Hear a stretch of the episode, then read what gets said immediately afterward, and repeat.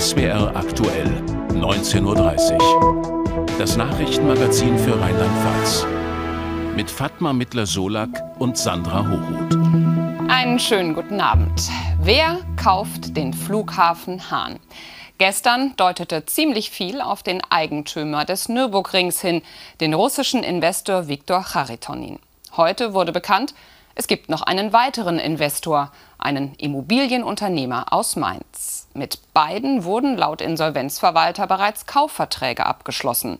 Doch nur einem wird der Flughafen am Ende gehören.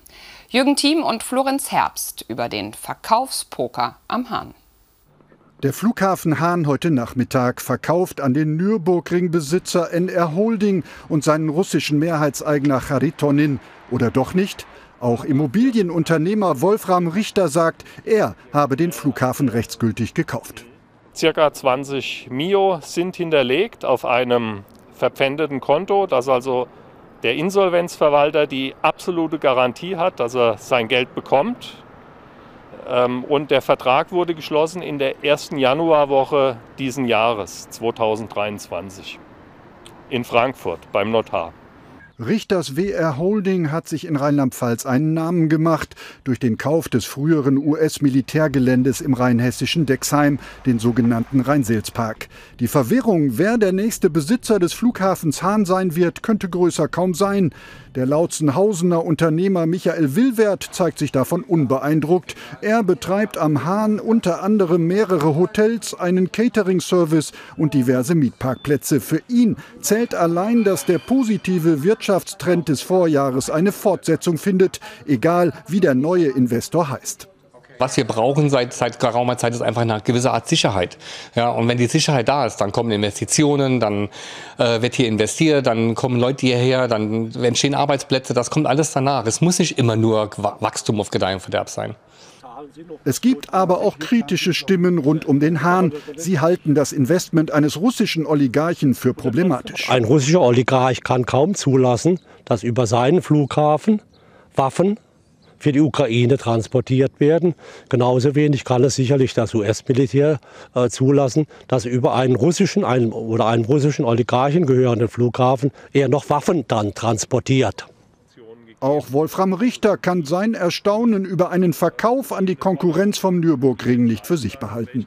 Ich bin im Immobilienbereich seit über 30 Jahren beruflich sehr aktiv und ich habe sowas in meiner ganzen Berufslaufbahn noch nicht erlebt obwohl ich ja viel auch mit Insolvenzverwaltern zu tun habe. Richter glaubt, dass sich die Gläubigerversammlung am Dienstag gegen den Russen und für ihn aussprechen wird. Die Entscheidung über die Zukunft des Hahn scheint noch nicht gefallen. Live aus Traben-Trabach zugeschaltet ist jetzt unser Korrespondent vor Ort, Sebastian Grauer. Sebastian, was könnte bei dem Poker denn für Richter sprechen und was weiß man über ihn? Ja, Wolfram Richter ist ein Immobilienunternehmer. Wir haben es gerade gehört, der schon lange im Geschäft ist. Äh, sein Kerngeschäft ist es eben, Immobilien auszubauen, Wohnungen zu bauen. Sein letztes großes Projekt, das er angegangen ist oder an dem er auch gerade dran ist, ist der Rhein-Selz-Park in Nierstein.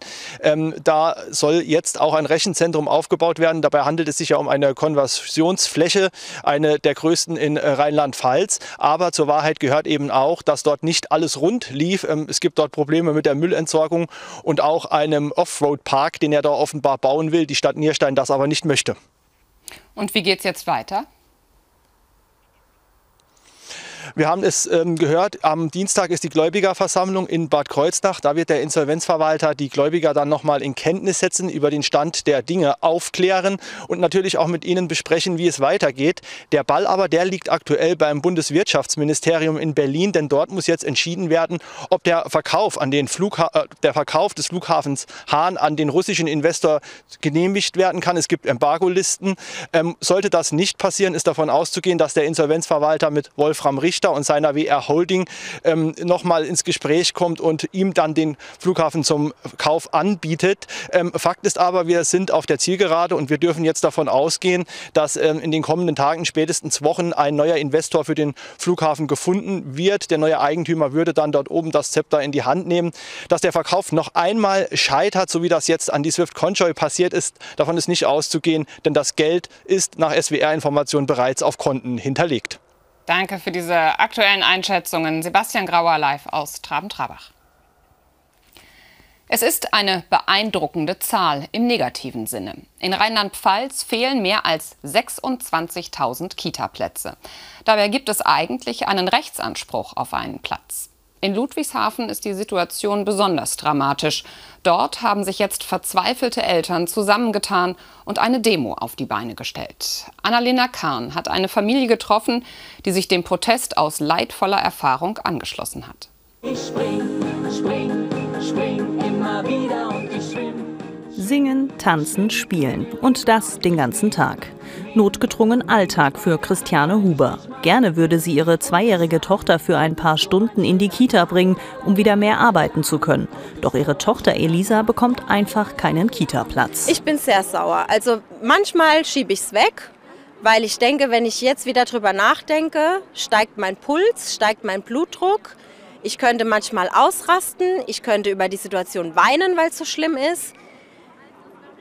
Und das Problem ist einfach, wenn uns jemand sagen würde, das ist die Prognose, du kannst in elf Monaten oder in zwei Jahren mit einem Kita-Platz rechnen.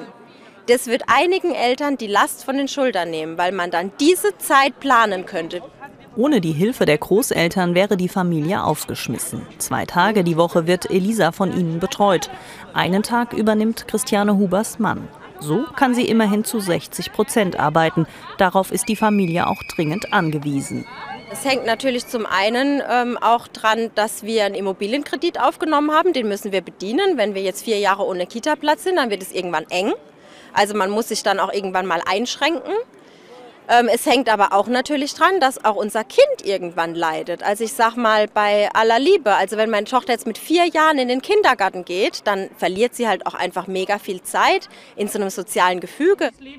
Dabei hat Familie Huber eigentlich einen Rechtsanspruch auf einen Kita-Platz. So wie ihnen geht es vielen Familien im Land. Alleine in Ludwigshafen fehlen etwa 2000 Kita-Plätze. In ganz Rheinland-Pfalz sind es sogar 26.000. Deshalb haben heute circa 200 betroffene Eltern in Ludwigshafen demonstriert. Zuständig für ausreichend Kita-Plätze sind die Kommunen, doch die geben dem Land eine Mitschuld an der Misere. Denn es gebe einfach viel zu wenig Personal. Es muss natürlich dann auch gewährleistet sein und das ist eben bei der Schaffung des Rechtsanspruches nicht erfolgt, dass dann völlig klar ist, dann brauchen wir viel mehr Erzieherinnen. Das heißt, die Länder hätten natürlich auch die Weichen stellen müssen, dass es die Erzieherin gibt, die ich dann auf den Kita-Plätzen sozusagen zur Verfügung habe. Das Land schiebt die Verantwortung zurück zu den Kommunen. Schriftlich heißt es aus dem Bildungsministerium, das Land unterstützt die Kommunen seit vielen Jahren und auch weiterhin, unter anderem durch die Investitionskostenförderung für den Platzausbau.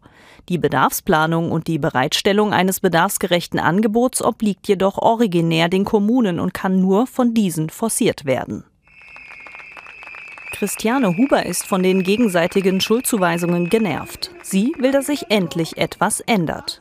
Wann sie für Elisa einen Kita-Platz bekommt, ist momentan völlig offen.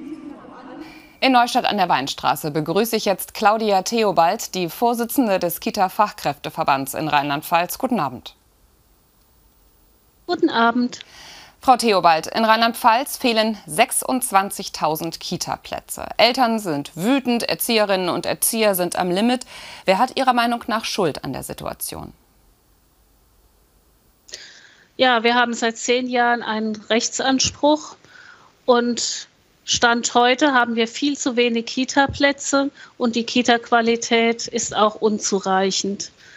Ähm, ja, das komplette Kitasystem hat versagt. Äh, die Kommunen haben nicht genug Plätze ausgebaut. Das Land hat nicht genug Erzieherinnen ausgebildet, um die wachsenden Bedarfe zu decken. Das Land hat auch keine kindgerechten Qualitätsstandards geschaffen. Und der Bund hat Länder und Kommunen mit der Umsetzung auch allein gelassen oder da auch nicht genug getan. Nun gibt es in Rheinland-Pfalz seit gut eineinhalb Jahren das Kita-Zukunftsgesetz. Das Land hat damals die Betreuungszeiten ausgeweitet und einen Rechtsanspruch auf sieben Stunden Betreuung und Mittagessen an fünf Tagen in der Woche rechtlich verankert. Fühlen Sie sich bei der Umsetzung von der Landesregierung im Stich gelassen? Ja, es war im Vorfeld schon klar, dass das so nicht funktioniert, weil ja schon Fachkräfte gefehlt haben. Also das war auch schon 2019 bei der Verabschiedung dieses Gesetzes so. Und ähm, es ist klar, wenn ich zu wenig Leute habe und weite die Betreuungszeiten aus, ähm, dann wird das noch schwieriger. Also wir können aktuell manchmal die Betreuung nicht mehr sicherstellen, geschweige denn gute Förderung und Bildung anbieten. Was muss denn Ihrer Meinung nach unbedingt getan werden, akut und langfristig? Ja, ähm, das Land hat jetzt endlich, das wurde auch schon jahrelang diskutiert, äh, die vergütete Erzieherausbildung äh, für alle freigegeben. Also jeder, der das möchte, kann jetzt eine vergütete Ausbildung machen. Ähm, und für den Erzieherberuf wird jetzt ähm, intensiv geworben. Ähm, ja, bis sich da die Früchte zeigen, werden auch wieder Jahre vergehen. Insgesamt ist es so, dass endlich aufhören muss, dass die Verantwortung ständig im Kreis geschoben wird. Bund, Länder und Kommunen müssen sich zusammensetzen und das Kitasystem neu finanziell aufstellen, so dass endlich das Recht der Kinder auf Bildung, Förderung und Betreuung auch umgesetzt werden kann und konkret in der Realität umgesetzt werden kann sagt die Vorsitzende des Kita-Fachkräfteverbands in Rheinland-Pfalz. Frau Theobald, herzlichen Dank. Bitte schön. Heute ist Weltkrebstag. Das Ziel, Vorbeugung, Erforschung und Behandlung von Krebserkrankungen ins Bewusstsein zu rücken. In Trier können krebserkrankte Kinder seit fünf Jahren nicht umfassend versorgt werden. Warum, Fatma? Im Trierer Mutterhaus der BorromäerInnen fehlt es weiterhin an Personal. Krebskranke Kinder können deshalb immer noch nicht zur stationären Chemotherapie aufgenommen werden. Auf SWR-Anfrage teilte das Haus mit, dass die Patientinnen und Patienten zum Beispiel nach Koblenz in die Onkologie ausweichen müssten. Ambulante Therapie und Nachsorge seien in Trier allerdings weiterhin möglich. Bei einem Brand in einem Wohnhaus in Trier ist ein 101 Jahre alter Mann ums Leben gekommen. Der Mann lebte nach Angaben der Stadt allein in dem Bungalow. Eine Nachbarin, die ihn täglich besuchte, hatte am Vormittag Rauch und Flammen bemerkt. Die Feuerwehr konnte den Hausbewohner nur noch tot bergen. Warum das Feuer ausbrach, ist noch unklar. Die Kripo ermittelt. Nach dem Großbrand in Mannheim gestern droht das leerstehende Industriegebäude im Stadtteil Jungbusch einzustürzen. Nach Angaben der Stadt hat die Feuerwehr den Brand seit gestern Abend unter Kontrolle. Es bestehe aber akute Einsturzgefahr. Das Gebäude muss aus Sicherheitsgründen zumindest teilweise abgerissen werden. Zwei Abrissfahrzeuge sind bereits vor Ort. Mindestens 50 Anwohner der umliegenden Häuser dürfen bis auf weiteres nicht zurück in ihre Wohnungen. Mehr als 100 Menschen haben im Ludwigshafener Stadtteil Oggersheim gegen Rechtsextremismus, Hass und Hetze demonstriert. Anlass war der Aufmarsch einer rechtsextremen Kameradschaft mit 13 Teilnehmern. Ihre Demo stand im Zusammenhang mit dem tödlichen Messerangriff in Oggersheim im Oktober, bei dem ein Somalier zwei Männer mit einem Messer getötet und einen weiteren schwer verletzt hatte. Beide Aufmärsche verliefen laut Polizei überwiegend ruhig. Lebensmittel werden teurer, Strom und Gas auch, bezahlbarer Wohnraum ist knapp. Viele Menschen im Land fragen sich, wo das Geld für all das herkommen soll. Welche Hilfen es für von Armut bedrohte Menschen gibt, darum ging es heute bei einem Fachtag in Bad Dürkheim. Mit dabei war auch die Caritas, deren Beratungsstellen zurzeit großen Zulauf haben. Sebastian Zobel war für uns bei der Caritas in Kaiserslautern. Rund dreieinhalbtausend solcher Beratungsgespräche wurden bei der Caritas in Kaiserslautern im vergangenen Jahr geführt. Dabei geht es zwar oft auch um familiäre Probleme oder Suchtberatung, doch immer häufiger werden Fragen gestellt wie, wo bekomme ich kurzfristig Lebensmittel her oder wie soll ich meine Gasrechnung bezahlen? Ob Lebensmittelgutscheine oder einen Nothilfefonds, die Caritas bietet viele Möglichkeiten zur Hilfe an, doch nur die wenigsten kennen sie. Neben dem, dass es ja diese große Hürde gibt, ähm, ähm, um Hilfe nachfragen zu müssen. Das kommt denen ja schon auch manchmal wie Betteln vor, muss man einfach sagen. Und dann haben wir noch große, ähm, das große Problem der Sprachschwierigkeiten. Die Nachfrage nach Hilfe ist so groß, dass das Caritas-Team quasi täglich darüber beraten muss, welche Fälle besonders dringend sind und deshalb zuerst bearbeitet werden müssen. Existenzielle Armut begegnet uns auch besonders in der allgemeinen Sozialberatung oder jetzt in der Schuldner- und Insolvenzberatung. Es ist ein häufiges Thema und es nimmt natürlich zu. Die steigenden Preise, die Energiekrise, das sind ja alles Dinge, äh, die Menschen auch an die Armutsgrenze bringen, die da bislang vielleicht noch nicht waren. Auch im neuen Stadtteilbüro der Caritas in der Sleevogtstraße ist eines der großen Themen, dass viele Menschen nicht genug Geld für Essen haben. Spenden machen es möglich, dass die Mitarbeiterinnen hier Brot und auch frische Lebensmittel ausgeben können. Doch die Nachfrage ist so groß, dass der Kühlschrank am Ende der Woche so gut wie leer ist. Und die Nachfrage ist im Schnitt in der Woche so zwischen 45 und 50 Leuten, die reinkommen und quasi nach Lebensmitteln fragen. Also mittlerweile kommen auch sehr viele aus der Stadtmitte zu uns ins Gebiet und fragen nach. Also es sind auch nicht immer nur dieselben, es, die, die Anzahl wechselt und auch die Personen wechseln. Wer in das Stadtteilbüro kommt, hat häufig auch Probleme mit dem Jobcenter oder versteht aufgrund der Sprachbarriere nicht, was vom Amt gefordert wird. Auch dabei helfen die Mitarbeiterinnen der Caritas. Sie hoffen, dass sie so einen Teil dazu beitragen können, dass in Zukunft mehr Menschen auch ohne ihre Hilfe über die Runden kommen. Geduld, das brauchten alle, die heute auf der A8 rund um Zweibrücken unterwegs waren. Vollsperrung. Aber die Sperrung hatte ein Gutes. Dadurch kommt die neue Brücke über den Hornbach ein großes Stück voran. Heute wurde eine riesige Stahlkonstruktion eingesetzt mit Spezialkränen und allem drum und dran. Und Überraschung, es ging weitaus schneller als erwartet.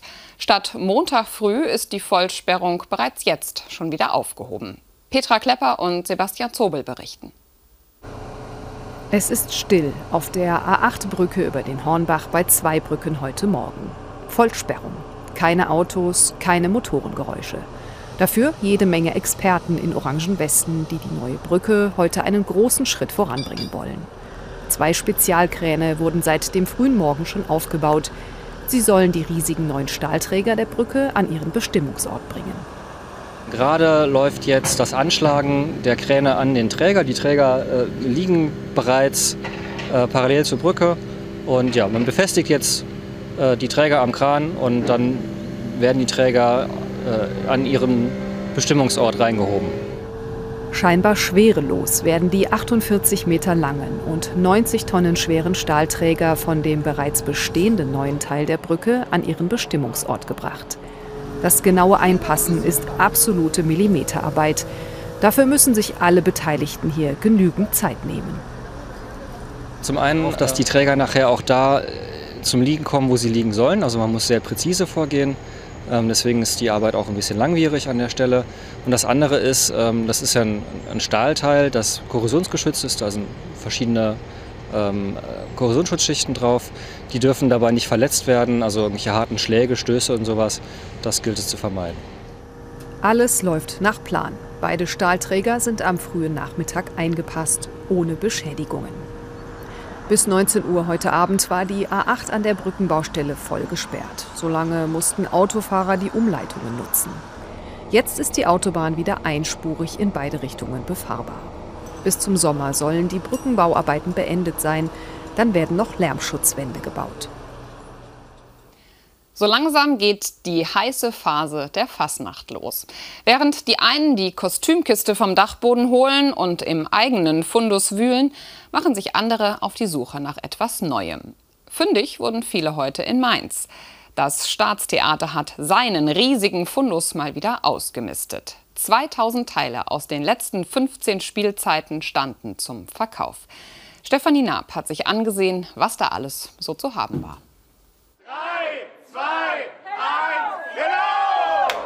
Auch das gehört zum Ritual. Pünktlich um 11.11 Uhr .11 gibt es kein Halten mehr. Der Run auf die Kostüme kann beginnen. Obwohl die närrische Uhrzeit es suggeriert, nicht jeder ist unbedingt auf der Suche nach einem Fastnachtskostüm. Piratensachen. Mäntel. Mäntel. Alles, was mit Piraten zu tun hat. Und nicht für die Fastnacht, fürs Lapen. Ich erkläre jetzt nicht Lapen. Doch, müssen Sie, weil ich es nicht weiß. Live-Action-Roleplay. Wir sind von der Waldorfschule in Wiesbaden, machen jedes Jahr in der 8. Klasse ein Kostümfest und dafür haben wir das jetzt hier gefunden. Ich bin eigentlich gar nicht so dieser Theaterfundus-Typ, aber ein Freund von mir hat gestern Abend mir eine Nachricht geschickt und ich habe gesagt, na okay, dann stehe ich halt früher auf. Normalerweise wäre ich noch im Bett. Das ist beim Kostümverkauf des Staatstheaters Mainz keine gute Idee. Das Schlangestehen gehört jedes Jahr irgendwie immer mit dazu. Ich stehe seit heute Morgen um 8 hier. Ich liebe Kostüme, ich liebe das Theater. Ich gehe jedes Jahr zum Fundusverkauf und ähm, sammle eben Kostüme.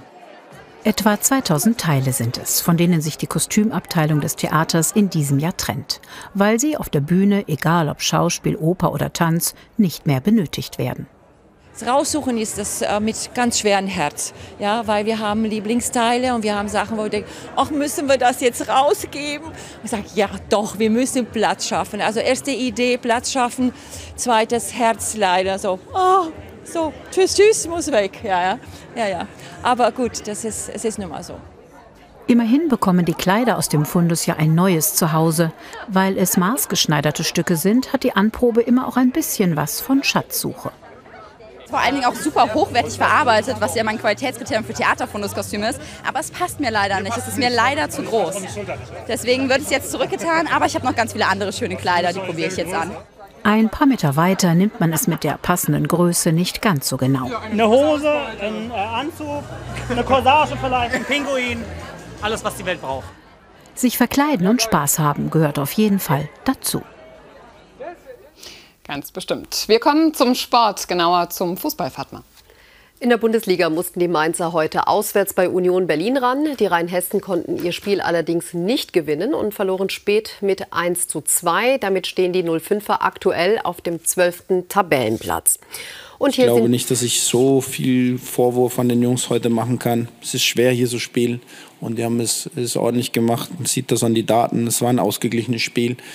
Äh, und, und trotzdem haben wir auch ja, mit dem Dortmund-Spiel zusammen in zwei sehr enge Spiele es nicht geschafft zu punkten. Und das ist natürlich ärgerlich. Sagt Bo Svensson. Und hier sind die bisherigen Ergebnisse des 19. Spieltags im Überblick. Wie gehört, Union Berlin Mainz 2 zu 1, Dortmund schlägt Freiburg 5 zu 1, Bochum Hoffenheim 5 zu 2, Eintracht Frankfurt besiegt Hertha BSC 3 zu 0, Köln Leipzig 0 zu 0. Die Partie Borussia Mönchengladbach gegen Schalke 04 läuft noch. Bereits gestern trennten sich Augsburg und Leverkusen 1 zu 0. Morgen trifft dann noch Stuttgart auf Bremen und Wolfsburg hat Bayern München zu Gast. Auch der erste FC Kaiserslautern hat heute gespielt in der zweiten Bundesliga gegen Holstein Kiel und die Roten Teufel können wieder einen Erfolg feiern. Sie gewannen die Partie zu Hause mit 2 zu 1. Nach dem 1 zu 1 Pausenstand schoss Beuth in der 71. Minute das Siegtor. Es war ein rassiges Spiel, wo alles drin war. Äh, viele intensive Zweikämpfe, ohne unfair zu sein, ein äh, paar gelbe Karten. Äh, beide Mannschaften, die sich nichts geschenkt haben und für den Zuschauer von außen sicherlich gut anzuschauen. Trotzdem denke ich, dass wir verschiedene Dinge noch besser machen können. Trier ist im Tennisfieber und spannender könnte die Davis Cup Qualifikation zwischen Deutschland und der Schweiz kaum sein. Nach dem Tag gestern stand es in der Gesamtwertung 1 zu 1. Heute zunächst das Doppel. Deutschland gewann und ging mit 2 zu 1 in Führung. Doch ausgerechnet die deutsche Nummer 1 Alexander Zverev patzte im Einzel. Jetzt hängt alles am letzten Einzel, das gerade läuft. Christian Döring fasst den Tag zusammen. Der Moment kurz bevor die Trier Arena zum Tollhaus wird. Matchball für das deutsche Doppel. Und das Duo verwandelt ihn. Deutschland geht 2 zu 1 in Führung gegen die Schweiz. 4000 Zuschauer in der ausverkauften Halle sind komplett aus dem Häuschen. Ich spiele mal drei Klassen besser, wenn viele Leute da sind. Tim hat mich auch ein paar Mal animiert im Match. Äh, komm, nimm die Zuschauer mit. Äh, und äh, ich, mir gibt das einfach nochmal so einen Energieschub. Und ja, zum Glück konnten wir den Punkt für Deutschland holen. Andreas Mies und Tim Pütz sorgen bei ihrem ersten gemeinsamen Match reihenweise für Gänsehautmomente und machen die Davis Cup Premiere an der Mosel zur Tennisparty. Die Stimmung ist phänomenal, sowohl gestern als auch heute. Eine ausverkaufte Halle ist, ist top und ähm, von daher soweit so gut. Drei Stunden vorher Ovationen für einen Lokalmatadoren. Erik Jelen wird in seiner Heimatstadt für sein sportliches Lebenswerk geehrt. Der gebürtige Trierer holte 1988 als Doppelpartner von Boris Becker zum ersten Mal den Davis Cup nach Deutschland.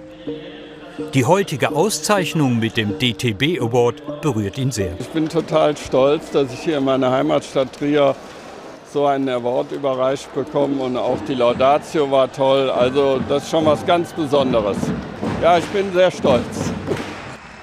Derweil hoffen die Fans, dass Alexander Zverev am späten Nachmittag den entscheidenden dritten Punkt für Deutschland holt. Doch es kommt anders. Diese Szene symptomatisch.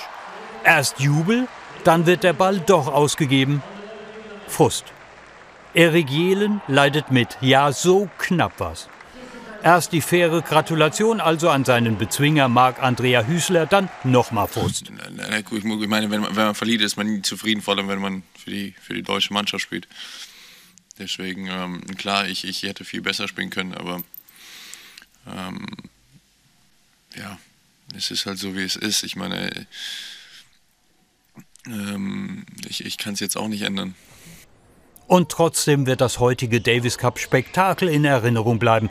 Vor allem dank der Doppelshow von Andreas Mies und Tim Pütz. Da juckt es selbst einen frisch gekürten Award-Preisträger nochmal. Also für mich war es immer das Schönste, was es gab im Sport, für Deutschland zu spielen. Und wenn man die Atmosphäre hier sieht und die Begeisterung der Leute, denke ich, der Davis Cup ist was ganz Besonderes. Ja, ich hätte gern mal hier gespielt, muss ich sagen. Die Atmosphäre ist ganz toll, aber geht leider nicht mehr. Ob Trier weiter feiern darf, entscheidet sich in diesen Minuten. Und im letzten entscheidenden Spiel hat der Deutsche Daniel Altmaier den ersten Satz gegen Stan Wawrinka verloren mit 3 zu 6. Im zweiten Satz steht es derzeit 5 zu 5. Und damit sind wir beim Wetter. Das hat sich heute fast ein bisschen nach Frühling angefühlt. Um die Mittagszeit war schon einiges los am Koblenzer Rheinufer. Milde 8 bis 9 Grad, Sonne und erste Blüten lockten die Menschen nach draußen. Genau das Richtige für eine kleine Auszeit am Wasser mit Blick auf den Koblenzer Stadtteil Pfaffendorf. Wie das Wetter morgen wird, weiß gleich Donald Becker. Und nach der Tagesschau gibt es hier im SWR-Fernsehen die Fastnachtshöhepunkte von 2020. Ja, deshalb entfällt auch unsere Spätsendung. Nachrichten finden Sie jederzeit online und morgen ab 18 Uhr melden wir uns dann wieder von hier. Wir wünschen Ihnen beide einen schönen Abend und eine gute Zeit. Tschüss. Guten Abend und herzlich willkommen dazu. Morgen wird es noch mal ein wenig spannender. Wir schauen auf die Wetterkarte und sehen zwei Hochdruckgebiete. Eins hier im Osten mit kälterer Luft und eins über den britischen Inseln.